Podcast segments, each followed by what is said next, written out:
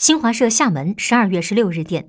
厦门市建设局十六号通过其官方网站对外公布屡错路面塌陷的事故原因。经专家组调查，路面塌陷事故原因为该项目施工过程中临时隔构立柱承重超负荷，导致失稳，造成局部顶板瞬间坍塌。专家组现场勘查后认为，路面坍塌事故所涉项目属于地铁一二号线结构之外的独立结构，此次坍塌不会影响地铁结构和周边房屋、桥梁的安全。同时，根据专家组要求，厦门市建设工程质量安全站委托建研检测集团有限公司进行现场取样和抽查抽测，经检测材料符合要求。下一步，厦门市将根据专家组调查分析结论，深入开展事故责任调查认定，依法依规严肃查处相关责任单位和责任人。